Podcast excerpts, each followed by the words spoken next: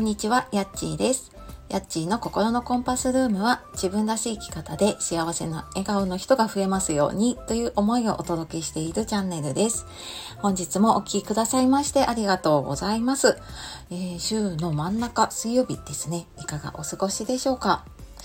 えー、と、昨日ですね、あの、メルマガの方で昨日の配信をねちょっと詳しくえ苦手な人との接し方のコツうんもうちょっとなんかこう嫌いな人とねなんかどう関わったらいいかみたいなところまでちょっと深掘りをしてメルマガの方に書いたんですけれどもあのやっぱりねあの同じ悩みを持っている方が多くて、まあ、コメントとかねあのメッセージいただいたんですけれども、うん、なんかなちょっとしたねその見方とか変えるだけですごく気分が変わるなっていうのをねあの私も実感しましたね。なんか皆さんのこうなんていうのかな実体験だったりとかそういうメッセージとかいただくとねあやっぱりそうなんだなって私もすごく、はい、実感をしたところでした。であのなんかその元昨日書いたものの元になっているというかねそれをもうちょっと詳しくできるのが6月のあ、6月の頭違えちゃった。えっ、と、7月の自己肯定感アップの無料のワークショップですね。もうなんか、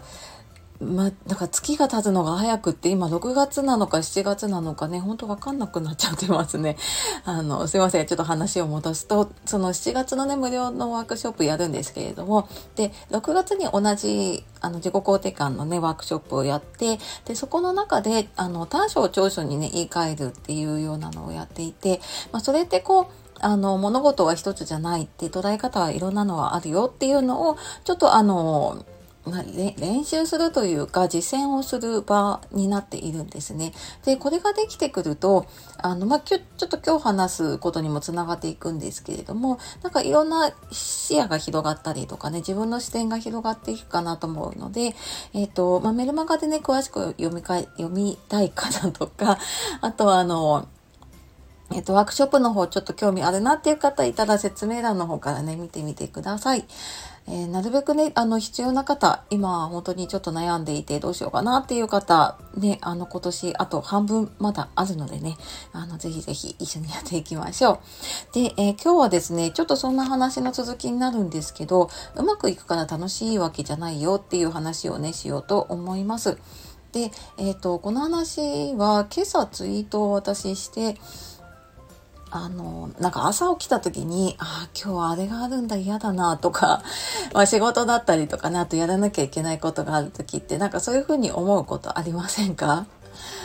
ね、特になんかこの梅雨のちょっとね、こう、はっきりしない天気の時なんか、特にそんなこともあるたりね、するかもしれないんですけれども、うん、なんかそういう嫌なことって、こう、うまくいくから楽しいっていうわけじゃなくて、楽しいからうまくいくんだって、なんかそんな風に思ってみると、あ、やだな、やだなって思ってることがちょっぴり楽しくなるよっていうことをね、ツイートをさせていただきました。で、なんかあの、ついついもう嫌なこと、嫌なものばかり見てしまうと、なんかもう、こう、うまくいくから楽しいって思っていると、じゃうまくいかないとやっぱ楽しくないんですよね。で、あの、すぐに結果が出るものとかね、あの、すぐにこう、そのうまくいく、うまくいかないっていうものが分かるものだとね、あの、そこで分かるけれども、こうやっぱ積み重ねていくものって結構あると思うんですよね。なんかこの今、えっ、と、例えば配信頑張っているとかね、SNS で投稿頑張っている。でも、うん、なんかそれうまくいけばきっと楽しくなるんだって思っているとあの積み重ねていてうまくいくかどうかわからない時ってもう楽しくなくって嫌なことになってしまいやすかったりね私もそうなんだけれども。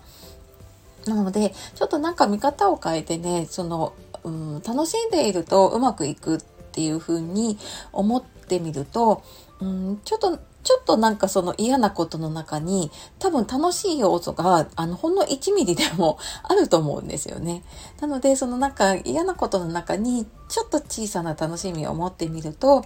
あ、なんかちょっと楽しいなって、あ、もうちょっとやってみようかなって気がついたらずっと続いてて、で、多分続けていくと大抵のことはね、うまくいくようになるので、そんな風にね、うまく、うん、なんか楽しい楽しんでたらうまくいっちゃったなって、なんかそういう感じなんですよね。まあなんか自分の仕事とかね、あの発信とかも振り返ってて思うけれども、なんかすごく、あ、楽しいなって、音声配信すごい楽しいなとかって思っていると、だからすごくそのエネルギーも伝わるし、自分もやっぱり続けていけるからね、聞いてくれる人が増えたりとか、まあ何よりもね、やっぱり、うん、自分が楽しいと思えていると、うん、なんかそれが音声配信の成果じゃないとしても、例えば仕事の違うところでね、えー、なんか今までよりうまく喋れるなってなったりとか、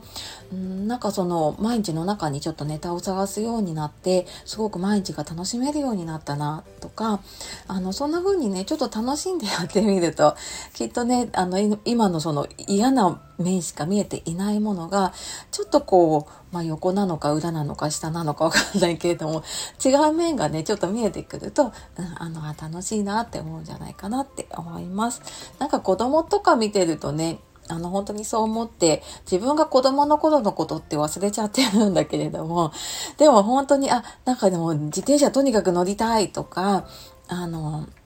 鉄棒がとにかくうまくできるようになりたいとか、何かこう楽しくこうやろうやろうって思ってる時って、すっごい一生懸命やるから、それがなんかうまくいったりとかね、するんですよね。っていうのをなんかちょっと子供を見ながらもね、思い出して、うん、でもなんか大人になっても多分そういうところって、あの、ずっとね、うん、なんていうのかな、残っていると思うのでね、なんかそんな風にちょっと毎日の中に小さな楽しみを見つけていけるといいかなと思って今日はそんな話をしてきました。えー、最後までお聴きくださいましてありがとうございました。では素敵な一日をお過ごしください。さよなら、またね